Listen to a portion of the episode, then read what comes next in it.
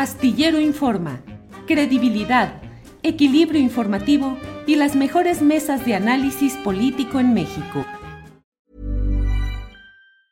It's that time of the year. Your vacation is coming up. You can already hear the beach waves, feel the warm breeze, relax, and think about work. You really, really want it all to work out while you're away. Monday.com gives you and the team that peace of mind. When all work is on one platform and everyone's in sync, things just flow wherever you are. Tap the banner to go to Monday.com.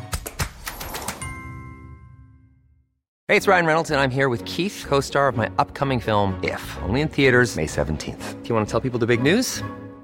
All right, I'll do it. Sign up now and you'll get unlimited for $15 a month and six months of Paramount Plus Essential Plan on us. Mintmobile.com slash switch. Upfront payment of $45 equivalent to $15 per month. Unlimited over 40 gigabytes per month. Face lower speeds. Videos at 480p. Active Mint customers by 531.24 get six months of Paramount Plus Essential Plan. Auto renews after six months. Offer ends May 31st, 2024. Separate Paramount Plus registration required. Terms and conditions apply if rated PG.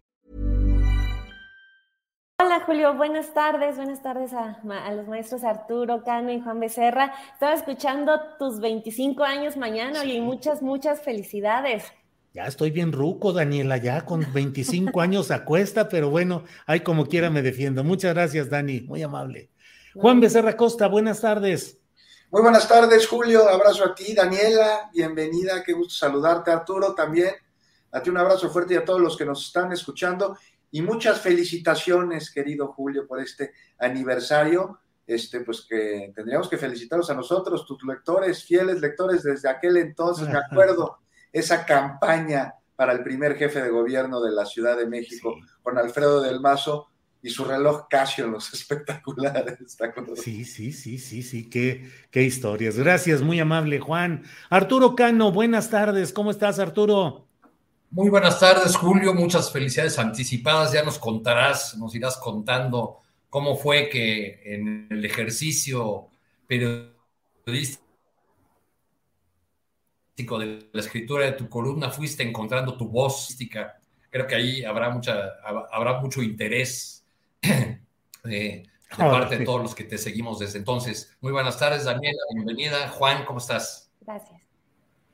Gracias, gracias a los tres, muy amables por estas felicitaciones que aprecio. Y vamos a entrarle a la información eh, pues más de polémica de estos días, de estas horas.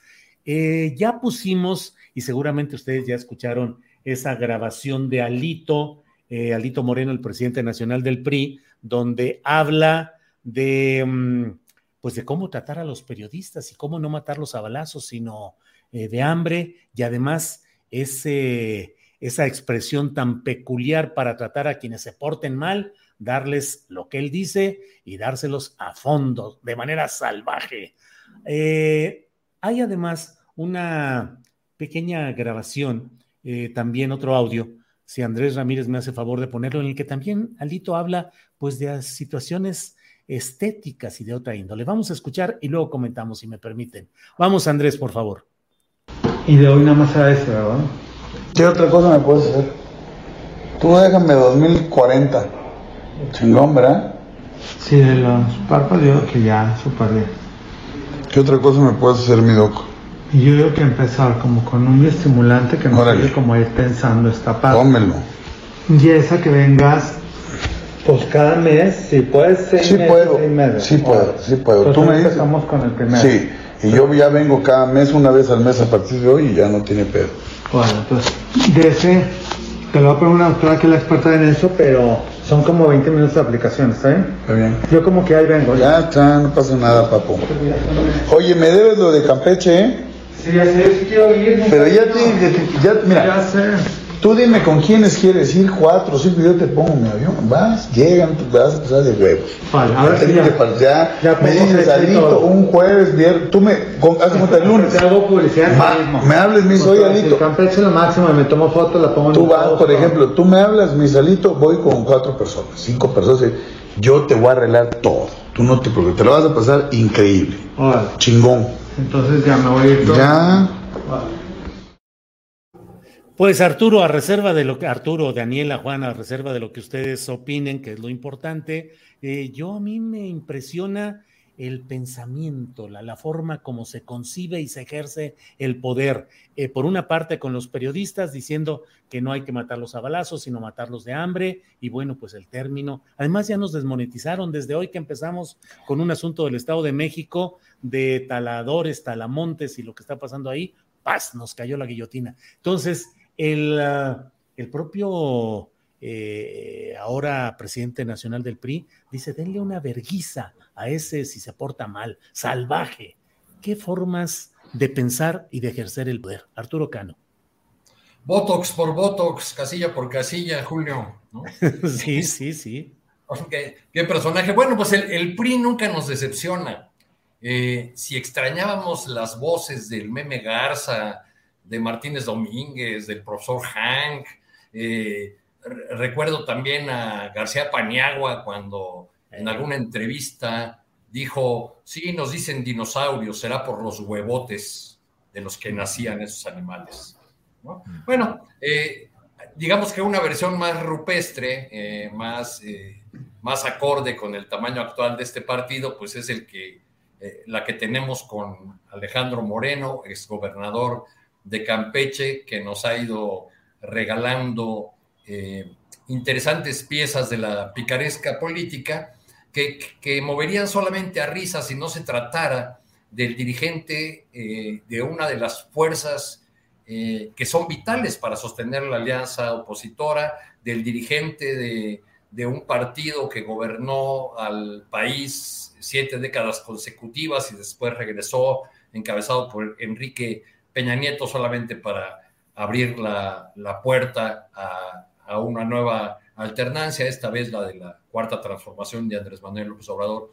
Creo que eh, pues eh, estos audios que se han ido divulgando en, dosis eh, muy bien administradas por la gobernadora Laida Sansores, pues dan una idea de la estatura política y moral de, del Partido Revolucionario Institucional y de, y de sus actuales dirigentes, que como decía en alguna ocasión, bueno, pues ya son los partidos políticos en manos, dije alguna vez con unos amigos, eh, en manos de operadores inescrupulosos. Y, un amigo me hizo ver, eh, ¿por qué eres tan redundante? ¿Cuándo has conocido un operador electoral con escrúpulos? Pues sí, pues sí. Arturo, gracias. Daniela Barragán, ¿qué opinas de esta colección de audios que nos ha ido ofreciendo Alejandro Moreno, que se ha ido ya convirtiendo en el reyesito de los audios. ¿Qué opinas, Daniela? Pues creo que el PRI nos sigue confirmando y reconfirmando que nunca va a dejar de mentir. Y lo digo porque ahorita escuchábamos cómo estaba hablando de los viajes, de que él pagaba, él ponía el avión, su avión, de hecho.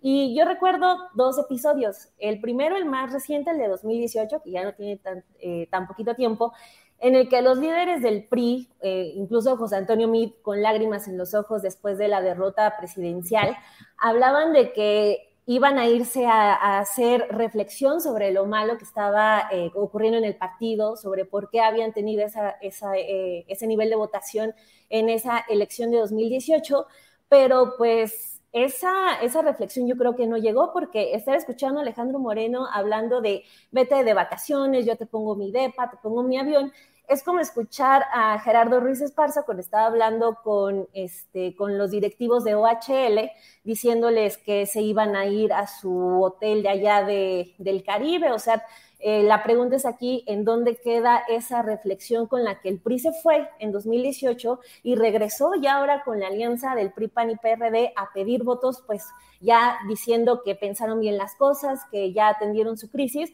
Pero lo que escuchamos es que el PRI sigue siendo el PRI y tenemos esa otra confirmación con eh, la primera frase de, de, Alejandro Moreno, esta de a los periodistas no hay que matarlos a balazos, sino de hambre, que pues ahí tenemos la confirmación de que el PRI sigue con esa misma escuela antaña esa escuela de, de ¿no? De esos periodistas a los que ni siquiera hay que disfrazar la entrega de dinero con pautas de publicidad, sino pues darles el dinero nada más así, hasta en maletines, ¿no? Como se, se practicaba antes. Y pues ahorita en un clima de violencia contra periodistas terrible, que, que lo estamos padeciendo mucho, pues nos habla de todo lo que hizo el PRI durante todas estas décadas en contra del gremio que fue pues beneficiar a unos cuantos con muchísimo, muchísimo dinero, mientras el resto estaba enfrentando condiciones de precariedad que todavía persisten hasta el momento. Entonces, pues estos audios de, de Alejandro Moreno sí creo que confirman que el PRI no ha cambiado en absolutamente nada. Gracias, Daniela. Juan Becerra Costa, sobre este tema, ¿qué opinas? Eh, a mí me llama la atención también eh, que no hay un deslinde clamoroso de los partidos que integran esta coalición de Va por México. Es decir, a fin de cuentas, Alejandro Moreno es, pues es una de las voces más bravuconas y más fanfarronas dentro de ese grupo partidista. Está también Jesús Zambrano, pero pues francamente su impacto es menor. Y, y, bueno, Alejandro Moreno, no hay ese deslinde y también la histeria de muchos uh, periodistas de élite convencional que suelen eh, pues eh, enojarse mucho por circunstancias que a veces ni les corresponden, en realidad no, no es parte de su entorno tradicional profesional, pero cuando hay agresiones a los periodistas de a pie, se enojan y publican y dicen, y ahora no está habiendo ningún deslinde. ¿Cómo ves este tema de Alito y sus aliaditos, Juan Becerra? Vaya que tiene sus aliaditos, entre alacranes no hay mordidas, pero sí piquetes, no muerden. Mira, hace 10 días, Julio, no sé si recuerdan, más o menos, el grupo parlamentario del PRI en la Cámara de Diputados reclamó violencia contra periodistas, algo que llamó y me parece que todos coincidimos que es inadmisible. Y mientras esto sucede, su dirigente, pues ya oímos qué dice, ¿no? Este, ya lo mencionaste tú con este florido lenguaje que, insisto, junto al de Alito, cualquier lenguaje de Perico de Alvarado es fresa. Entonces, pues mira, que a los periodistas no nos maten a balazos, sino de hambre. Bueno, pues este es quien encabeza el Partido Revolucionario Institucional. Y no es menor este asunto, Julio, no es una anécdota ahí de un audio. estamos hablando del presidente de un partido político desde el cual se gestaron durante demasiados años crímenes de lesa humanidad. O sea, desde las tres siglas del PRI se ha orquestado una guerra sucia en México, matanzas, desapariciones, de torturas, y la herencia de todos estos y más crímenes está presente en las organizaciones delictivas que hoy operan en México. Pero no solo eso, vemos la herencia de ese PRI, a través del cual se asesinaron a cientos de estudiantes en Tlatelolco, en el Jueves de Corpus, en Acteal, o sea, de ese PRI desde donde el negro Durazo desapareció. Pues vete tú a saber a cuántas personas las sacaba allí en el río Tula. Bueno, esa herencia está claramente personificada en Alito Moreno, ¿no? Representa la perfección a ese PRI que dicen que ya no existe porque ahora es nuevo, pero que en realidad sigue siendo el mismo o incluso hasta peor, nada más que tú pues, ya no tiene sartén en el man, ya no tiene el poder político en el gobierno para ejercer sus atrocidades. Pero al tener a Lito Moreno de dirigente, el prismo, pues está, me parece que perfectamente bien representado, no hay duda en eso. Hay que ver, hablando de deslindes, qué hace el INE en cuanto a los audios, ¿no? que dejan ahí de manera evidente crímenes electorales. ¿No? Ya vamos a ver qué tan eficientes y autónomos se muestran en este asunto, porque nosotros hemos visto que notar. Pero que tengan tiempo de hacerlo, porque también ellos en el INE parecen estar muy ocupados revisando cuentas de Twitter de funcionarios, en lugar de desfalcos y crímenes de opositores. Y mira, ya para acabar, Julio, o sea, sí es grave que el dirigente de un partido político tenga este discurso de violencia. O sea, pero grave, también muy grave, que los medios tradicionales hegemónicos hagan mutis hablando de los deslindes que mencionabas. ¿No? Ahí está claramente cuál es la mano que mece la línea, ¿no? O sea, y quienes reaccionaron, porque sí hubo unos que reaccionaron, pues lo hicieron tarde y lo hicieron ante la presión de la contundencia de las voces ciudadanas que cada vez levantan más cercos informativos. Sabremos de ver en qué acaba Lito, en qué acaba el PRI. Digo, de entrada se vaticina una estampida cada vez mayor. Hace un año el PRI perdió, pues a ver si, si, si, si me ayudan a recordar, o sea, perdió Colima, perdió Campeche, eh, Baja California Sur, Zacatecas, Tlaxcala, Sonora, Sinaloa, San Luis Potosí. O sea, de 12 gobernaturas que tenía se quedó con cuatro. Ahora es posible que de esas pierdan al menos tres. Yo veo claramente Hidalgo, Oaxaca y Durango. Y esta estampida, pues hay que tener mucho cuidado a dónde se va y hay mucho cuidado a ver quién les abre las puertas, porque acuérdate que el PRI no se crea ni se destruye, solo se transforma. Así es, Juan. Gracias. Eh, Arturo Cano, se ha abierto una discusión acerca de cuál fue el sentido de una frase que pronunció el presidente de la República en su conferencia mañanera y en la que habla eh, de una manera atenuada, digamos, respecto al neoliberalismo. Le preguntaban sobre asuntos de agua potable, la privatización en varios estados, Querétaro, Aguascalientes, entre otros, y entonces él dio explicaciones y en un momento dijo lo que ahora leo. Dijo, cuando se habla del modelo neoliberal, yo he llegado a sostener que si el modelo neoliberal se aplicara sin corrupción, no sería del todo malo. Es que se puede tratar del modelo económico más perfecto, pero con el agravante de la corrupción no sirve nada. Entonces, el fondo es ese, el que impera la corrupción. Algunos malévolos, entre ellos el de la voz Arturo, se atrevieron a decir pues que era una forma de suavizar las críticas constantes que ha hecho al neoliberalismo. Y otras personas dicen que no, que es una interpretación forzada, que en realidad el presidente entre que se estaba burlando o del modelo, que era una ironía, o bien que no es exactamente que estuviera eh, diciendo que, que podría ser si no es del todo malo, pues querría decir que tendría algunos elementos buenos. ¿Qué opinas tú, Arturo Cano? Bueno, ha dado lugar a las intervenciones más eh, e interpretaciones más disparatadas todo este asunto, ¿no? Ya, eh, ya incluso en las redes sociales se andan por ahí eh, algunos doctorándose en, este, fieles intérpretes de la palabra presidencial o algo así. cuando uno no lee, sino escucha la, frase, la manera como fraseó este tema el presidente, efectivamente parece que dice, bueno, cualquier sistema político eh, podría ser bueno, pero si tiene corrupción, pues no hay manera de que, de que lo sea. Creo que en realidad el, el tema de fondo es si este discurso con el que el presidente López Obrador llegó al poder, pensemos en el, en el discurso eh, con el que tomó posesión, pensemos en algunos de los eh, mensajes o de los momentos en que ha elegido para enviar grandes líneas sobre su pensamiento, sobre su programa político. Eh, eh, ha habido una línea consistente respecto de los males que ha producido la, la que llaman los partidarios de la 4T la larga noche neoliberal. Pero la discusión de fondo, en todo caso, quitando esta, este asunto del lenguaje o de las interpretaciones a la palabra presidencial. La, discusión de fondo, desde mi punto de vista, sería si en el gobierno Andrés Manuel López Obrador se han dado pasos a lo que alguno llama, algunos llaman en el mundo un nuevo modelo post-neoliberal o un... Eh, otro mundo posible sin las maldades intrínsecas del, del, neoliberalismo. Yo estoy de acuerdo con algunos que han expresado en medio de esta polémica que no hay eh, manera de que haya un neoliberalismo bueno eh, porque esté libre de, corrupción, porque se trata de un modelo eh, que intrínsecamente fortalece, eh, profundiza la, desigualdad, de, un modelo que añoran o, que exaltan los adoradores del mercado, los que piensan que el mercado va a arreglar todo, que que el, mercado es como un gran mago que va a resolver la, vida social y pues con la,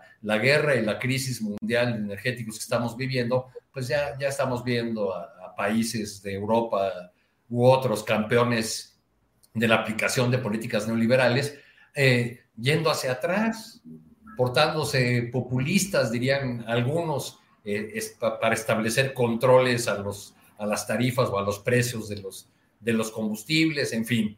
Este, yo creo que la discusión de si hemos dado paso o no es la que tendríamos que estar dando. Eh, algunas voces de la izquierda plantean que no puede hablarse de que en este gobierno se ha ido abandonando eh, las grandes recetas o las grandes líneas del modelo neoliberal, mientras no tengamos una reforma fiscal que realmente eh, grave a los, a los más ricos, o mientras sigan creciendo las fortunas de una pequeña cúpula de no más de 10 personas, de 10 familias, que vieron incluso crecer sus ingresos durante eh, este periodo de pandemia, mientras otro sector de la población, el de más abajo, pues los vio reducirse, como ocurrió en todo el mundo.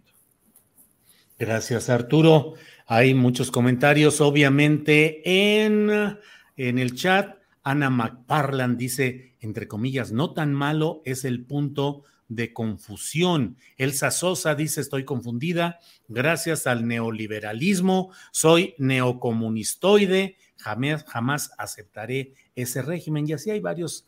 Humberto Márquez, Márquez dice, el neoliberalismo no puede existir sin corrupción. ¿Cuál es el punto de vista de la doctora Daniela Barragán? Por favor, Dani. Gracias, Julio. Yo también, ayer me llamó mucho la atención en, redes sociales. Creo que uno de los tweets que más se repitió fue el de el presidente no quiso decir eso, ¿no? O fue a muchísimas cuentas vi queriendo explicar lo que es, pero coincido mucho con lo que dice el maestro Arturo Cano que pues, o sea, esa firma, ¿no? Que este, hizo el presidente de hoy se acaba el neoliberalismo, pues fue uno de los actos más simbólicos de los que hemos sido testigos, porque pues si nos ponemos eh, a revisar, pues los ricos más ricos están pues ahí como si nada hubiera pasado, porque de hecho están hasta sentados con el presidente. El caso de Carlos Slim y de Salinas Pliego, pues es un gran ejemplo. Ellos son de los eh, millonarios de México y pues en el caso de Salinas Pliego, pues él sigue sin quererle pagar los impuestos al SAT por un asunto ya de berrinche.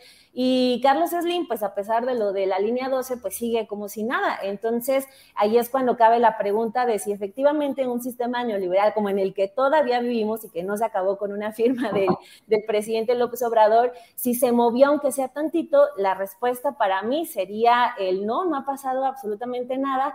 Y también decir que no hay ningún escenario en el que, bueno, desde, desde mi perspectiva, claro, no hay ningún escenario en el que ese modelo económico pueda no ser corrupto, porque no hay ninguna justificación que permita eh, darnos a entender como por qué todo un modelo económico funciona para una minoría y no para todos. Entonces, eh, solamente eso se puede hacer con corrupción, así que no termino yo de entender esa declaración del presidente López Obrador.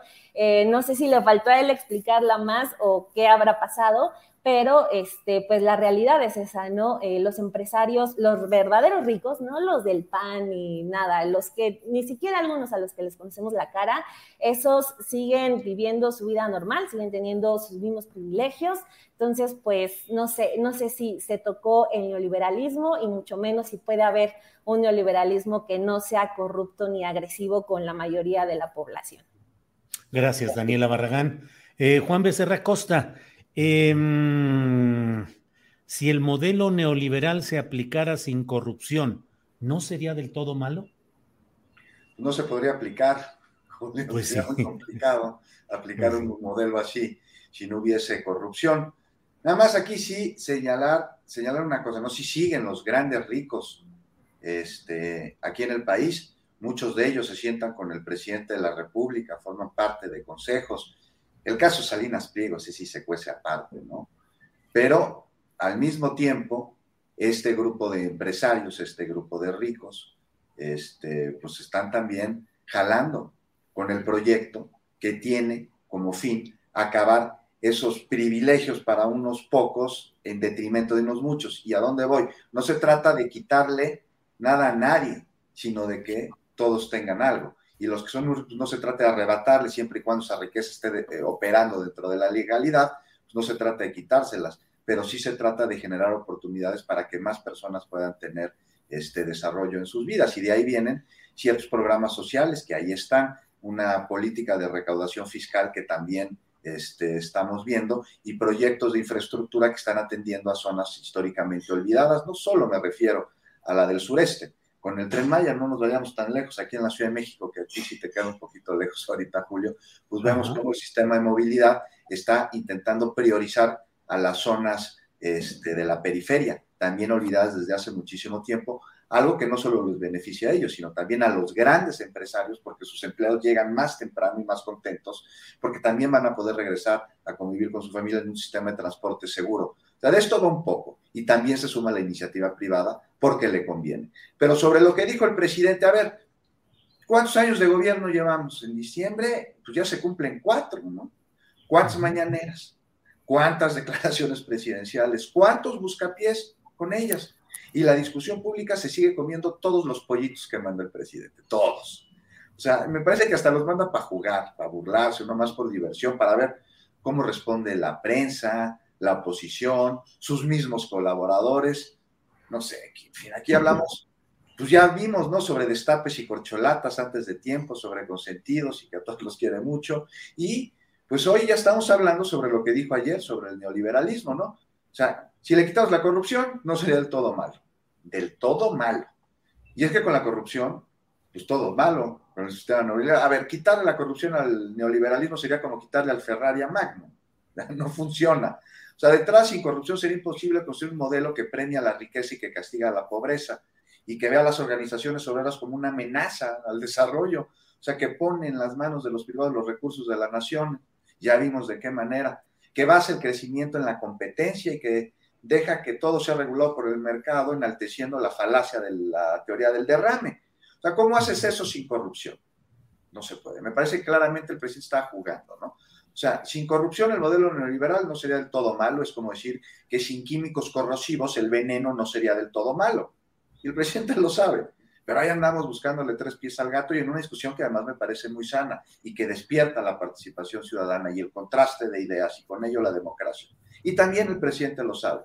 O sea, porque se puede interpretar esto que dijo como algo totalmente opuesto, sin duda, al discurso que desde hace décadas lleva haciendo, criticando un modelo este, que busca ahora desde el poder pues, hacerse a un lado.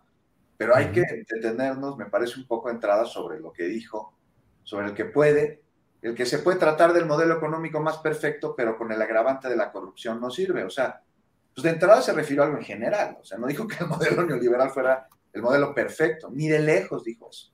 O sea, habló sobre cualquier modelo económico. Y ya para acabar, me parece, pues que o sea, no me parece que haya cambiado su discurso ni que haya dicho una incoherencia. O sea, no sería del todo malo. Bueno, pues nada más el 99% puede ser. O sea, no es lo mismo decir sería bueno o un poquito bueno. Ya, en fin, no sé. Él juega, se divierte y mientras tanto dicta la agenda y centra la discusión en donde él quiere. Y nosotros, mientras tanto, nos estamos comiendo todos los pollitos. No dejamos pasar ni uno. Bien, gracias Juan Becerra Acosta. Arturo Cano, eh, pues qué cosas en, en, Jalisco, en Guadalajara específicamente, pues ha habido protestas y se convoca a marchas y hay una reacción de los tres poderes de, de, la entidad, es decir, el gobernador Alfaro, el poder judicial, el poder legislativo, en el cual se oponen a lo que dicen que es la continuidad del cacicazgo de Raúl Padilla, que es el nombre emblemático de un poder de 30 años que se ha sostenido en esta que es eh, eh, seguramente la segunda universidad pública más importante del país, pero que siempre todo se asocia con Raúl Padilla, que ha sido el jefe político de esa universidad. Eh, ¿Cómo ves este tema y qué significa ese cacicazgo que ha significado a lo largo de todo este tiempo? Arturo Cano. Pues es algo así como que quien manda en la UDG es un personaje llamado Raúl Autonomía Universitaria Padilla, ¿no? porque eh, la autonomía universitaria se ha convertido en una gran coartada para el dominio, para la continuidad de grupos eh, como el de Raúl Padilla, que sin, eh, que sin duda es uno de, una de las expresiones más acabadas de un control vertical, caciquil, eh, de, los recursos de toda una institución que recibe eh, enormes eh, sumas del erario y que hacia afuera despliega la defensa de las libertades, de la libertad de expresión, la promoción de la cultura, que tiene en sus manos una feria internacional del libro que se ha acreditado en todo el mundo, un personaje que se rodea eh, eh, o que se hace acompañar continuamente de premios Nobel, de, grandes pensadores, que, lava su imagen eh, cada vez que hay una, un evento importante o que se desarrolla la feria, pero que hacia adentro de la propia universidad y con los tentáculos que ha logrado extender hacia, hacia otras posiciones de poder, pues se constituye en un, claro ejemplo de un grupo político empresarial partidista, digamos, porque no, hay que olvidar que compró la franquicia del PRD, que tiene la mano metida en puestos de poder, en, eh, en distintos espacios municipales y estatales. Y eh, Raúl Padilla es también como el sueño, la, figura que debe provocar los, los, los más lindos sueños a muchos rectores de otras universidades que han intentado y algunos han logrado establecer esa suerte de, de mando eh, que rebasa con mucho el periodo para el que fueron electos, ¿no? Un, ejemplo, eh, guardando las distancias por el tamaño de la entidad, este, de, un espejo, es el de Gerardo Sosa Castellán en el estado de Hidalgo, que controla la Universidad Autónoma de, de Hidalgo incluso la siguió controlando desde la cárcel, ¿no? Porque fue, a dar a la cárcel por malos manejos de recursos y ya está ahora libre, aunque el, proceso sigue. Yo no sé si eh, Alfaro, en este momento en que su luz no brilla como en el arranque de su gobierno, tenga la fuerza para eh, lograr lo que otros gobernadores de Jalisco han intentado, que es poner fin al cacicazgo de Raúl Padilla en la UDG. Eh, no es el mejor momento de Alfaro, que si, habláramos de, él hace un par de años, pues era precandidato presidencial, eh, figura puntera en el movimiento ciudadano, eh, algunos ya lo veían como el más claro presidenciable, y pues eso no, no se ve ahora.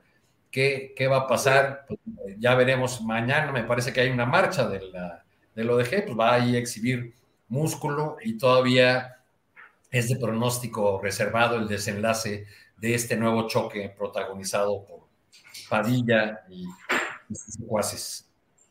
Muy bien, gracias Arturo. Daniela Barragán, qué choque de pues personajes políticos muy polémicos y muy densos. De un lado, el gobernador de Jalisco, Enrique Alfaro, que coincido con lo que dice Arturo Cano, pareciera en un declive respecto a sus originales pretensiones de ser candidato presidencial, pero ahí sigue empujando y peleando políticamente. Y del otro lado, Raúl Padilla, el cacique, el jefe político histórico en estas eh, tres décadas de la Universidad de Guadalajara. Choque pues en el cual creo que no hay ni a cuál irle, pero ¿cuál es tu opinión, Daniela? Hey, it's Ryan Reynolds and I'm here with Keith, co-star of my upcoming film If, only in theaters May 17th. Do you want to tell people the big news? All right, I'll do it. Sign up now and you'll get unlimited for $15 a month in six months of Paramount Plus Essential Plan on us. Mintmobile.com slash switch. Upfront payment of $45 equivalent to $15 per month. Unlimited over 40 gigabytes per month. Face lower speeds. Videos at 480p. Active Mint customers by 531.24 get six months of Paramount Plus Essential Plan. Auto renews after six months. Offer ends May 31st, 2024. Separate Paramount Plus registration required. Terms and conditions apply if rated PG. Ever catch yourself eating the same flavorless dinner three days in a row? Dreaming of something better? Well, HelloFresh is your guilt-free dream come true, baby. It's me, Kiki Palmer. Let's wake up those taste buds with hot, juicy pecan-crusted chicken or garlic butter shrimp scampi. Mm. Hello Fresh.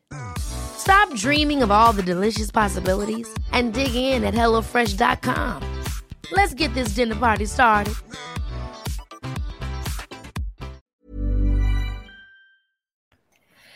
Pues de entrada que es un choque entre señores orgullosos, así ninguno quiere perder, pero sí siento ahí como un tema muy de hasta de hombría, ¿no? De eh, Alfaro como que se ha mostrado eh, eh, pues lo digo porque es el más visible, eh, muy orgulloso de no quererse dejar de nadie, incluso con los, las madres que buscan a sus hijos, hasta con ellas se les ve déspota, entonces, pues ahora cuando tiene a uno igual como es Raúl Padilla, pues ya hasta empiezan a organizar marchas y todo esto, ¿no?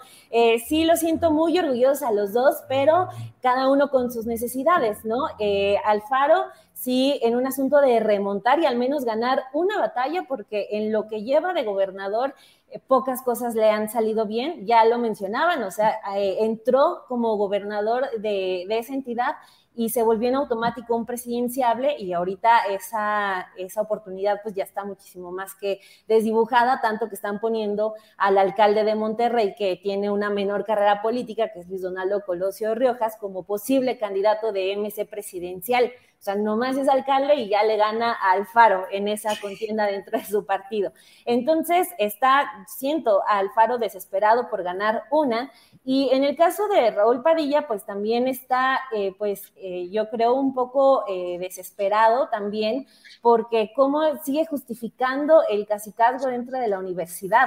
O sea, también desde la mañanera se le ha, le ha llovido porque lo de la feria del libro no es menor. O sea, le dicen, es un, una herramienta que tiene este señor, que ya lleva muchísimo tiempo en la universidad, entonces, eh, pues le urge también justificar el por qué sigue ahí. Ahora, yo estaba leyendo la columna de Pedro Millado, en la que publican, sin embargo, en la que hablan de que el pleito eh, del dinero se debe a que Raúl Padilla quiere hacer este, este centro cultural pero me generaba algunas dudas porque pues si uno habla de centro cultural, nos podemos eh, remitir a lo de al que tiene la UNAM, que pues es, eh, tiene salas de conciertos, salas de teatro, cine, etcétera, pero lo que están queriendo hacer acá es un complejo hasta con hoteles y tiendas, entonces, eh, pues no sé qué tan complejo cultural sea ese, ese proyecto de Raúl Padilla, no sé si sea un asunto de ego, de lo que quiere terminar y dejar, poner, dejar su placa con, con su nombre, pero eh, pues la verdad sí, ni a quién irle,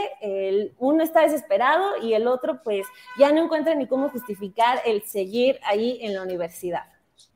Gracias, Daniela. Juan Becerra Costa, mm, sí, la Universidad de Guadalajara, sí, eh, Alfaro contra Raúl Padilla, un duelo muy peculiar, pero en términos generales, Juan, te pregunto, las universidades públicas, como los centros de formación académica de montones de generaciones de mexicanas, ha degradado su capacidad y su fuerza y su presencia debido a estos grupos parasitarios que se han enquistado en las rectorías, porque no es solamente la de Guadalajara, es la Universidad de Tlaxcala, con un grupo panista que ahí se quedó, la de Tamaulipas, la de muchos lugares. ¿Cómo ves esa circunstancia histórica en la cual grupos políticos se apropian del control de las universidades públicas y ejercen el recurso presupuestal federal amparados en una presunta autonomía. Juan, ¿qué opinas? Pues cuál autonomía, lo acabas de decir tú, Julio, presunta. Es lamentable, es triste, casos que como mencionas van a pasar tristemente a la historia. Y claro ejemplo es el de, el de la y su cacique, ¿no? Raúl Padilla. Mira, me, me está acordando el, del escándalo, nada más para ejemplificar una de muchas tropelías. Este, no sé si acuerdas, ya tiene rato, unos casi 900 este, millones de pesos que la universidad destinó de manera de lo más extraña, evidentemente poco transparente, a 16 empresas, mientras que el 60% de los jóvenes que aplicaron para ingresar a la universidad fueron rechazados. y así hay muchísimos casos y de nadie es secreto que Padilla es el cacique de la universidad que ha hecho negocios con el presupuesto que recibe, como bien dices, por parte del gobierno. Y bueno, no es rector, pero sí es su líder y es el que mueve los hilos. O sea, podría ser Villanueva Lomelí el rector, pero pues me parece que no más de nombre, ¿no? Es más bien un administrador de Raúl Padilla.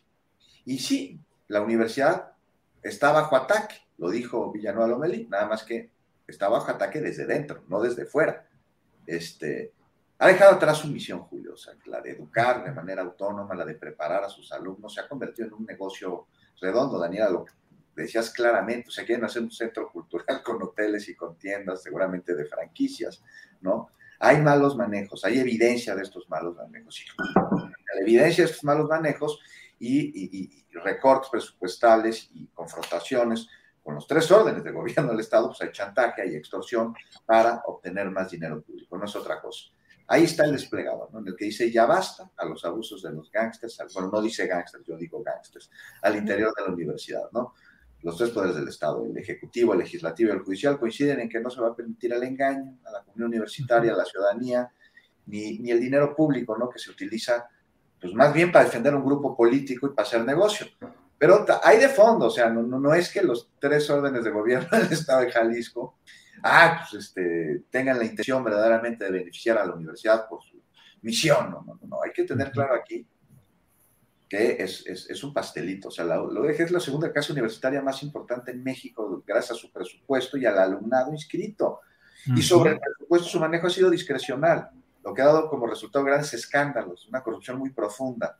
O sea, nada más hay que ver a los integrantes de este grupo que al cabo de unos sexenios, hay un par de sexenios, pues ya tienen grandes casas, un estilo de vida de rockstar, este, y no solo es el dinero, al dinero se le suma el poder político como tal que ejercen desde ahí, con partidos políticos, con la iglesia, con medios de comunicación, con sectores empresariales. Y pues hay que señalar que ante falta de auditorías, no sabemos bien, bien a bien los montos saqueados al presupuesto universitario. Y algo que deja evidente el apoyo del grupo que tiene secuestrada la universidad y que ha mantenido una estrecha relación con grupos de poder, este, y además que que, se hace cada vez más grande, es la Feria del Libro de Guadalajara, la que ellos organizan y en la que se ha construido un club de Toby al mero estilo Vargas Llosa, en el que solo los cuatro son invitados y desde donde se construye una plataforma de golpeteo político desde la derecha. ¿Dónde está entonces la autonomía? Me pregunto. O sea, son más, me parece, ya de 30 años, ¿no? Del mismo grupo de poder en la universidad. Este, y me pregunto por qué hasta ahora sale a relucir de manera tan mediática, porque escándalos sí los hemos visto durante este tiempo, pero tan mediática y tan contundente el escándalo, pues porque se rompen grupos de poder, porque el gobernador no jala con Padilla. Entonces vemos ante un hecho añejo de caciquismo y de corrupción un señalamiento actual que si bien puede abonar a la vida del país y ante, intentar romper con inercias enfermas en la universidad, me parece que es también una simulación en una lucha de poder. O sea, lástima que una institución tan importante esté metida en el pantano de la avaricia. Gracias, Juan. Solo como acotación, eh, fíjense, comento que en 2008 se dio el único intento de un rector que llegó impulsado por Raúl Padilla, pero ya instalado en el poder, pretendió eh, romper con el cacicazgo de Padilla, fue Carlos Briceño Torres, que tenía como principal promotor, su estratega, era Marco Levario Turcot, eh, director de la revista Etcétera, eh, muy crítico ahora de todo el proceso de la llamada cuarta transformación. Marco Levario fue incluso secretario técnico de la Rectoría General y era virtualmente el estratega de todo aquel episodio que terminó con Raúl Padilla y todas sus rectorías regionales, institutos y fuerzas sindical y administrativa cercando y presionando a este rector que terminó suicidándose. Eh, esa fue la, la, historia de Carlos Briceño, que acompañado, impulsado, insisto, por Marco Levario Turcot, eh, pues terminó en un choque que no pudo sostener frente al grupo de Padilla y terminó quitándose la vida. Bueno, eh, Arturo Cano, acaba de realizarse ayer un paro, un bloqueo rumbo a las instalaciones de las dos terminales del Aeropuerto Internacional de la Ciudad de México. Taxistas tradicionales de adentro de las terminales aeroportuarias que objetan el servicio por aplicaciones, es decir, Uber, Didi, sobre todo. Pero a mí me lleva eso a otra reflexión que quiero pedir de tu opinión, Arturo. Uber ha sido la demostración de que por más promesas y sueños que nos presenten, la realidad se impone porque cuando empezó el servicio de Uber, híjole, parecía que íbamos al primer mundo. Eh, botellita de agua, eh, qué música quiere que le ponga, personas muy amables, muchos de ellos realmente ciudadanos que optaron por prestar el servicio, pero con una calidad y un servicio muy interesante y eso ha ido en declive absoluto. Y estamos hoy eh, como rehenes en un pleito en el cual los taxis de, la, de los aeropuertos eh, están llenos de vicios y de mal servicio y las opciones de las aplicaciones cada vez están peor. ¿Cómo ves, Arturo Cano, esta bronca? Y sobre todo, em, Uber será ese sueño fallido que tuvimos y que nos demuestra nuestra incapacidad para consolidar un buen servicio, un buen trabajo. Bueno, yo creo que Uber y similares son eh, una, muestra de, uno de la, una de las patas flojas del neoliberalismo. Nos venden la idea de que eh, llegamos a la modernidad, que estaremos a la, altura de las urbes más avanzadas y modernas del mundo. Eh, el, servicio Uber y similares es bueno por un rato, desplazan a, los taxistas tradicionales, generan una clientela y enseguida viene todo un, un giro que cualquier ojeada que le echamos a las redes sociales deja claro. Es eh, mal servicio, cada vez más quejas porque la empresa no se hace absolutamente responsable eh, de nada, eh, tarifas altísimas, muchas veces abusivas cuando hay fenómenos como lluvia o, simplemente más tráfico o simplemente cuando el algoritmo de la aplicación decide que hay que mandarle un mensaje al usuario diciendo que hay mucha demanda y que por lo tanto las tarifas subirán. Eh, y, lo que tenemos por otro lado, como bien dices, pues es un servicio también abusivo al que muchas de las eh, empresas de taxistas o, agrupaciones de taxistas que dominaban en las o siguen dominando en las centrales camioneras en el aeropuerto, pues eh, fijan sus propias tarifas, sus condiciones y muchas veces son eh, quienes ejercen eh, abusos contra los turistas o contra personas que llegan por primera vez a una ciudad y no conocen de, las tarifas ni de las, ni desde las distancias. Lo que se extraña aquí es que cada tanto vengan este tipo de protestas y que otra vez los usuarios sean los que los que paguen, porque el año pasado hubo algunas protestas del bando contrario, es decir, de los conductores de, Uber que reclamaban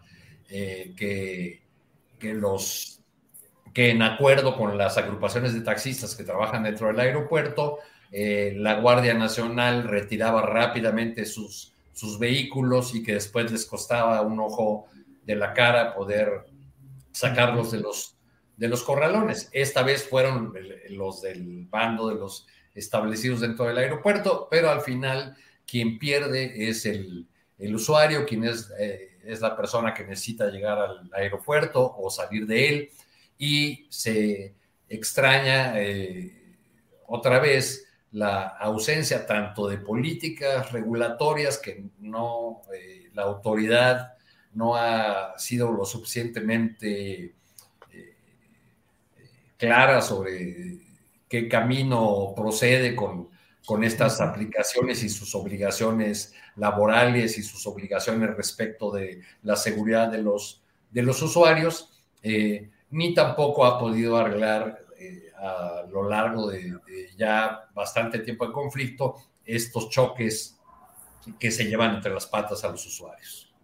Gracias, Arturo. Daniela Barragán. Eh, Daniela, ¿Te, ilusionaste tú cuando empezó el servicio de Uber? ¿Te pareció que realmente íbamos a tener un paso adelante en la prestación de ese servicio de transporte eh, en vehículos eh, particulares mediante estas aplicaciones? ¿Cómo te fue al principio y cuál es tu experiencia a estas alturas y cómo ves estos pleitos entre taxistas tradicionales y los de aplicaciones? Daniela, por favor.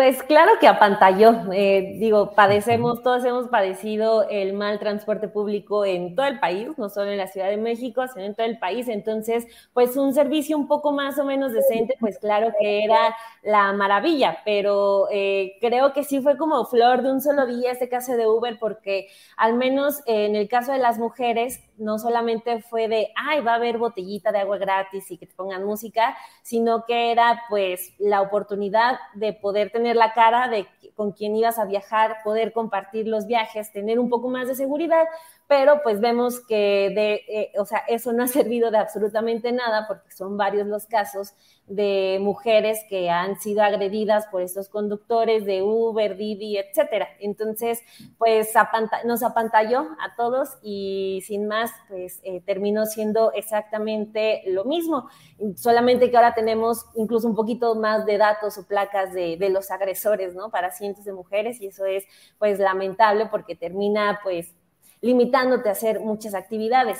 Pero creo que eh, en general el más beneficiado de todo esto, de que eh, durante años estemos teniendo manifestaciones de taxistas o manifestaciones de conductores de Uber, pues ha sido, eh, han sido los gobiernos, porque cuando salió Uber, supongo que lavaron las manos al decir, pues ya no tenemos que meternos a ordenar el transporte público. Y lo menciono porque, por ejemplo, al menos en el Estado de México, pues eh, no, no hay gobernador que quiera meterse a ordenar el transporte público. ¿Por qué? Porque son votos, son bancos de votos que históricamente han, respaldado al PRI en, el Estado de México, que es el único partido que ha gobernado esa entidad en su historia. Entonces, pues ellos fueron los, los más beneficiados porque les conviene tener, pues ahora también esta otra empresa que también llegó con esta falsa idea de eh, tienes que ser, tú puedes ser tu propio jefe y puedes ser eh, dueño de tu tiempo y tú decides cuándo trabajar, pero pues en realidad esas ideas de tú eres tu propio jefe son propuestas laborales precarias porque la empresa no tiene ninguna responsabilidad con la seguridad de los trabajadores, ¿no? Entonces pues empezaron a expandirse, eso también pues eh, llegó a los repartidores de comida que a cada rato nos enteramos de que ya atropellaron a uno que iba entregando comida en la bicicleta y pues al final de cuentas eh, pues Uber está ganando, Didi está ganando millones, millones de pesos eh, y nosotros somos los que seguimos padeciendo un transporte público que no está regulado, que no está en buenas condiciones. En muchos estados es súper común que aumenten los precios sin ningún aviso, sin ningún permiso de las autoridades. Entonces, a final de cuentas, eh, los gobiernos fueron los más beneficiados de la llegada de esta, de esta empresa, que, insisto, fue como flor de un solo día porque apantalló con la botellita de agua y hasta ahí quedó todo. Gracias, Daniela. Eh, Juan Becerra Costa, em, aplicaciones para el transporte, movilidad, promesas, sueños y realidad. ¿Cómo ves el asunto, Juan? No, pues Uber fue un menú de degustación, ¿no? Que duró ahí alguna temporada, como cuando abren una fondita, un restaurante y se esmeran mucho, dan de degustación, te atienden muy bien y ya luego bajan la calidad o sacan un nuevo producto y sabe muy rico al principio y ya luego a los seis meses lo sigues comprando, ya no te sabe igual, así los heladitos que hacen, este, así me parece que, que, que, eso es lo que sucedió con Uber. Ahora, lo que sucede, eh, que podemos ver en el aeropuerto y que se extiende a todas las ciudades, ahora lo pudimos ver en el aeropuerto, pero es un problema que se extiende a toda la ciudad y a otras ciudades, es un símbolo claro de que a los últimos que se busca atender con el asunto de transporte es al usuario. Y el asunto del transporte terrestre desde el aeropuerto de la capital, pues no es excepción, queda clarísimo, ¿no? De entrada, ¿cómo lo hicieron? O sea, bloquearon los accesos. Una acción que a quién afecta principalmente. O sea, los viajeros, ¿no? Que nos vemos en la situación de no poder llegar al vuelo o del vuelo a nuestra casa o al hotel y además algo que está totalmente fuera del control de nosotros, de los usuarios. O sea, nos, extorsionan a nosotros, pero nosotros no tenemos la manera de resolverlo como ciudadanos. Y es francamente un castigo a nosotros. Entonces ahí tenemos la manipulación, la extorsión, la violencia, que no tiene que ser física, como moneda de cambio, de, de taxista, siempre lo ha sido. Cerrar vialidades, accesos, es extorsionar están enojados por la competencia que les representan los servicios de automóvil por aplicación. Bueno, pues hablando como usuario, como ciudadano, me parece que aquí lo más sano pues, es que compitan, ¿no? En precio, en calidad. Este, los, los autos de aplicación no son, como bien acaban de señalar ustedes, y coincido la luz al final del túnel. Tienen sus grandes problemas. No son tan seguros, lo hemos visto. Pueden tardar horas en recogernos, cancelan de último momento el viaje y les vale gorro. Pero insisto, ahí está la competencia y la decisión de contratar a uno o a otro debe estar en nosotros. No como sucede también en el aeropuerto, que uno recoge sus maletas de la banda, no sé si les ha pasado, y vamos a la salida, ¿no? Ya con un carrito, las trepamos, que ahí nos ponen, muy cómodo. Pero ya salimos nomás de la puerta que se abre automáticamente. Tenemos unos tubos que nos impiden el paso, que, que pase ese carrito que nos ayuda, ¿no? Entonces, ¿qué tenemos que hacer? Buscar, si traemos muchas que no podemos cargar, a una de las personas que ahí están a través de un sindicato a que nos ayude, que son los que pusieron las barreras. Bueno, así quieren también hacer con el transporte público. Me, me, me, parece que es lo que está sucediendo. Ahora, hay otra opción que no es tan famosa, pero que sí es buena porque ya la probé como persona se la recomiendo, que es la Mi Taxi, que está en la, de la Ciudad de México. Es más o menos el mismo sistema de, de, de, estas de, de, aplicación, nomás que no se puede pagar con tarjeta de crédito, pero funcionan re, re, bien, funcionan rápido y son muy amables los taxistas. ¿Cómo se llama? De la ciudad. Se llama Mi Taxi. Ah, está Mi Taxi. Uh -huh. Sí, está buenísimo. Cobran menos que cualquiera de los de aplicación. Este, el dinero va 100% para el taxista, o sea, no hay un intermediario, no hay una empresa, ellos se quedan uh -huh. con todo. Esta empresa se, se, se regula a través de, de, del gobierno de la Ciudad de México, de la Agencia Digital de Innovación. Entonces, pues, el dinero va 100% para el taxista y tienen muy buen trato.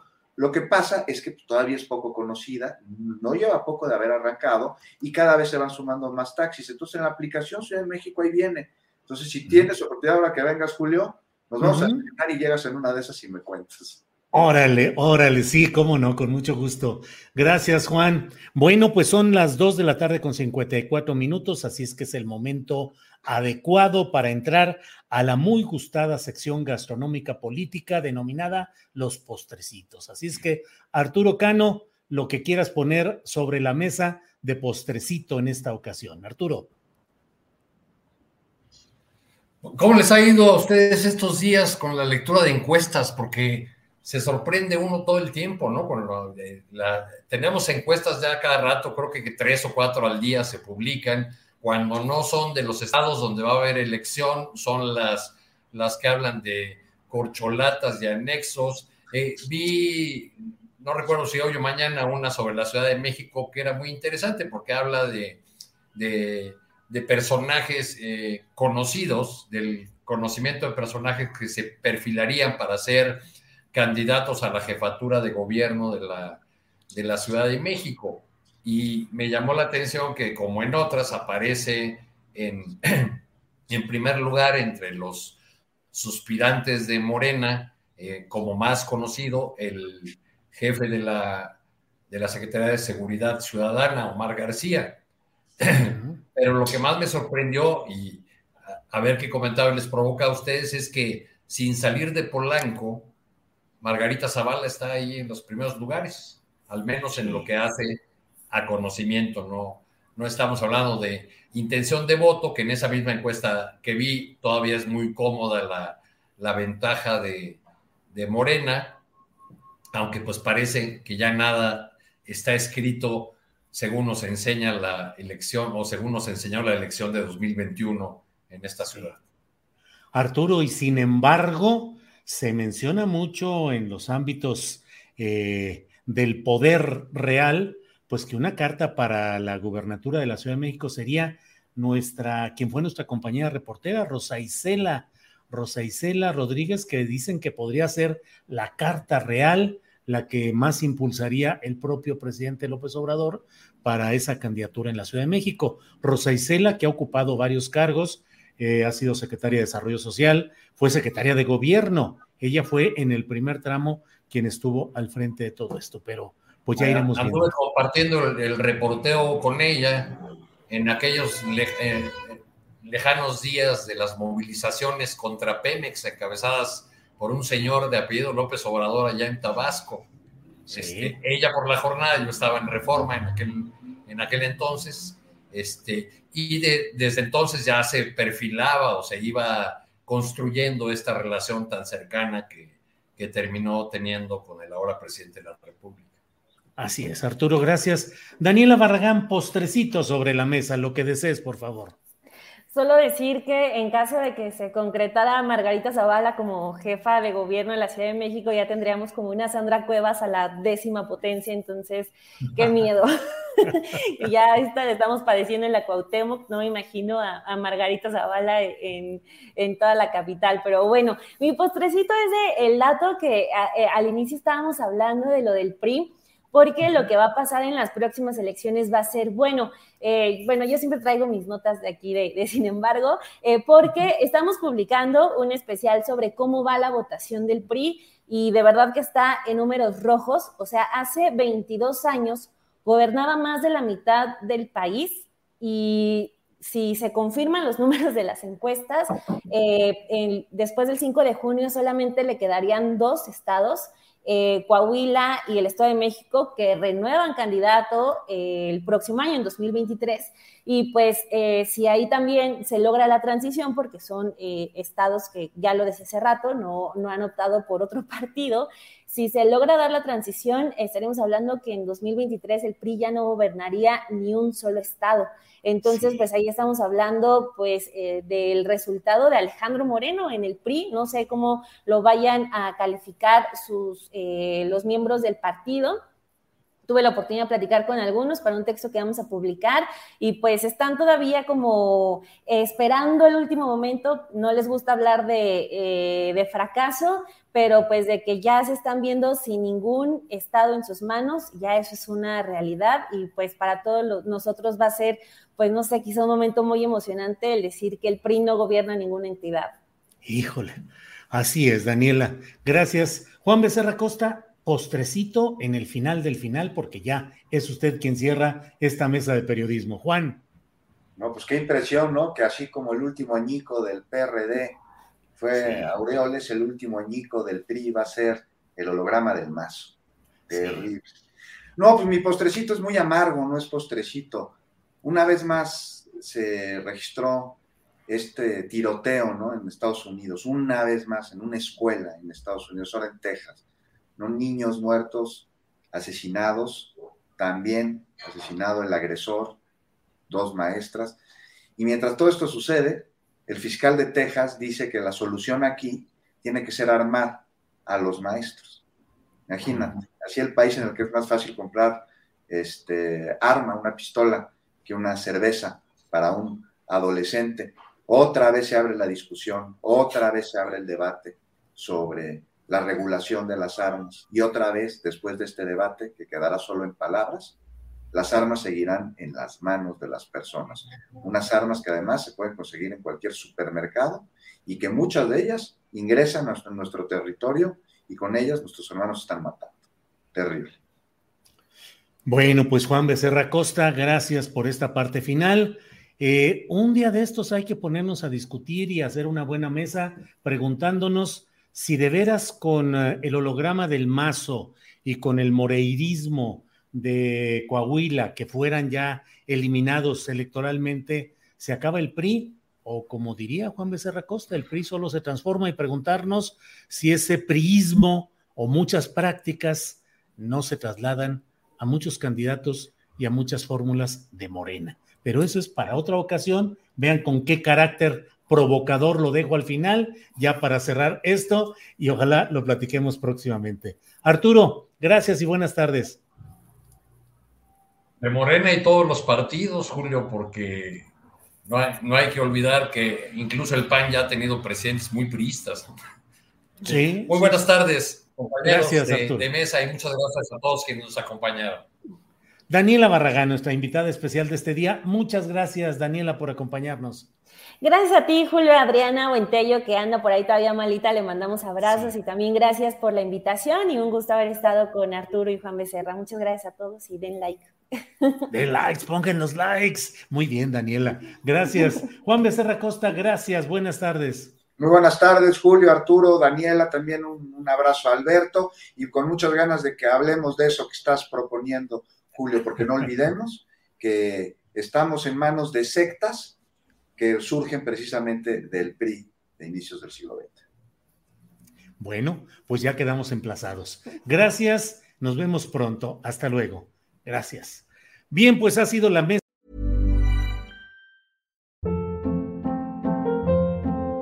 Hold up. What was that? Boring. No flavor. That was as bad as those leftovers you ate all week. Kiki Palmer here, and it's time to say hello to something fresh and guilt-free. Hello Fresh. Jazz up dinner with pecan-crusted chicken or garlic butter shrimp scampi. Now that's music to my mouth. Hello Fresh. Let's get this dinner party started. Discover all the delicious possibilities at hellofresh.com. Para que te enteres del próximo noticiero, suscríbete y dale follow en Apple, Spotify, Amazon Music, Google o donde sea que escuches podcast. Te invitamos a visitar nuestra página julioastillero.com.